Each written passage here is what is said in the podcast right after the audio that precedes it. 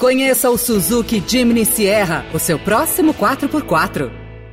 Veloy é a solução completa que você precisava para gerir sua frota. Olá, começa agora mais uma edição do Notícia no seu Tempo, um podcast do Estadão para você ouvir as principais informações do jornal. Esses são os destaques do dia. Estados preparam aumento de ICMS para recompor caixa. PEC deve deixar Bolsa Família fora do teto por dois anos. E Brasil goleia em ritmo de treino e pegará a Croácia na sexta-feira. Hoje é terça-feira, 6 de dezembro de 2022. Estadão apresenta Notícia no seu tempo.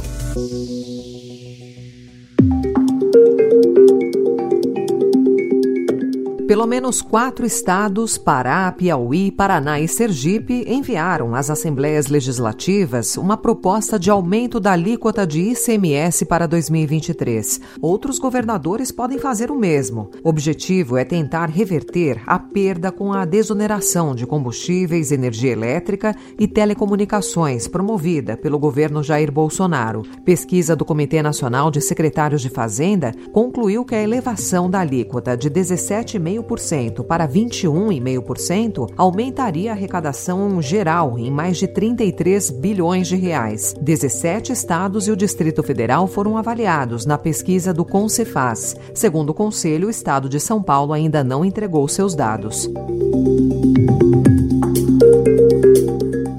Aliás, o governador eleito por São Paulo, Tarcísio de Freitas, convidou Paulo Guedes para a Secretaria de Fazenda. Como ministro, Guedes apoiou a redução do ICMS. O ministro não está certo se vai assumir o cargo. Uma possibilidade em análise é o economista ganhar um posto de conselheiro na nova gestão paulista.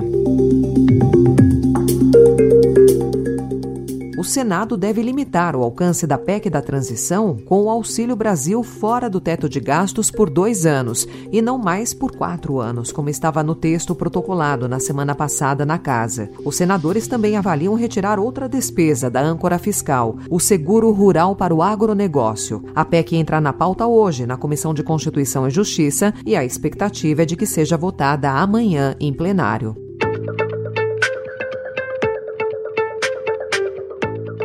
O presidente eleito Luiz Inácio Lula da Silva recebeu ontem o conselheiro de Segurança Nacional dos Estados Unidos, Jake Sullivan, em um novo sinal da intenção petista de retomar o pragmatismo da política externa brasileira e reconstruir a relação com o governo americano. O envio de uma comitiva de alto escalão a Brasília foi considerado um gesto da disposição da Casa Branca de trabalhar com o Brasil.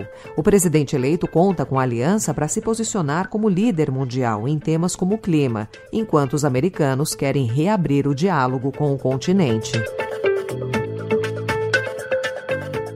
Hoje, na Argentina, o julgamento de Cristina Kirchner promete mexer com as estruturas políticas do país, num momento de instabilidade, reforçando a polarização dos últimos anos e não levando a mudanças de cenários para o ano eleitoral de 2023. A vice-presidente peronista é acusada de conceder de forma fraudulenta contratos de obras públicas na província de Santa Cruz, e o resultado de primeira instância será conhecido hoje. A condenação é muito provável e a própria própria vice-presidente já trabalha com essa hipótese, denunciando o uso político da justiça do país.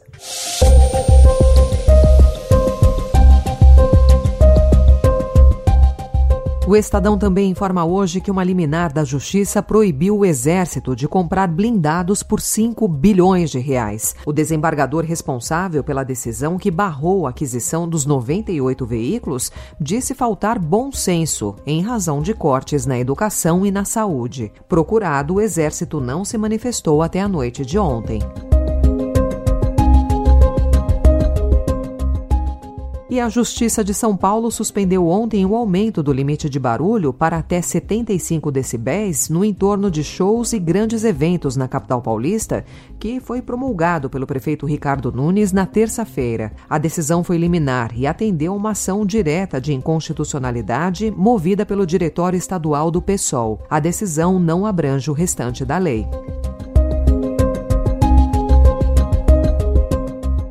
O medicamento Zolgensma, considerado o mais caro do mundo e avaliado em cerca de 6 milhões de reais, será incorporado ao Sistema Único de Saúde. O produto serve para tratar a atrofia muscular espinhal, que é uma doença genética rara que compromete os movimentos musculares. O Ministério da Saúde ainda não emitiu a nota técnica, o que deve ocorrer ainda nesta semana. No entanto, o ministro da Saúde, Marcelo Queiroga, afirmou que o remédio será receitado só para bebês de até seis meses que têm AME tipo 1 e permanecem sem auxílio de métodos de ventilação invasiva por mais de 16 horas por dia. No Brasil, estima-se um caso em cada 10 mil nascimentos. Notícia no seu tempo. As principais notícias do dia no jornal O Estado de São Paulo. Futebol burocrático apresentado na primeira fase da Copa do Mundo do Catar pela seleção brasileira deu lugar a um jogo leve, plástico e responsável e extremamente eficiente. Ontem, o Brasil fez diante da Coreia do Sul a sua melhor apresentação no Mundial e atropelou o rival asiático por 4 a 1. Neymar retomou com um gol de pênalti, mas ainda sem a sua melhor forma. O jogador igualou marcas de Pelé e Ronaldo por ter balançado a rede em três edições do Mundial. Bateu um, um medo muito grande, porque vinha, no, vinha muito bem, né, de uma temporada muito boa. E, e uma lesão no qual eu sofri. É, é, bem, é bem doído. Passei a noite, né, outro dia, chorando muito. É, meus familiares sabem.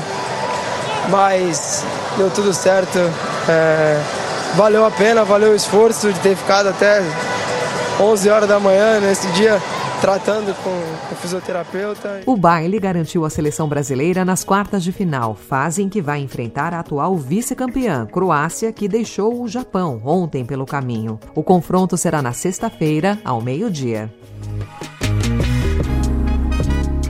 Essa foi mais uma edição do Notícia no seu Tempo, com a apresentação e roteiro de Alessandra Romano, produção e finalização de Felipe Caldo. O editor de núcleo de áudio é Manuel Bonfim. Obrigada pela sua escuta até aqui e até amanhã. Você ouviu Notícia no seu Tempo. Conheça o Suzuki Jimny Sierra, o seu próximo 4x4. Procurando a rota mais inteligente para gerir sua frota? Veloy é a solução completa que você precisa. Acesse veloy.com.br/empresa e descubra um caminho prático e eficiente para a gestão da sua empresa.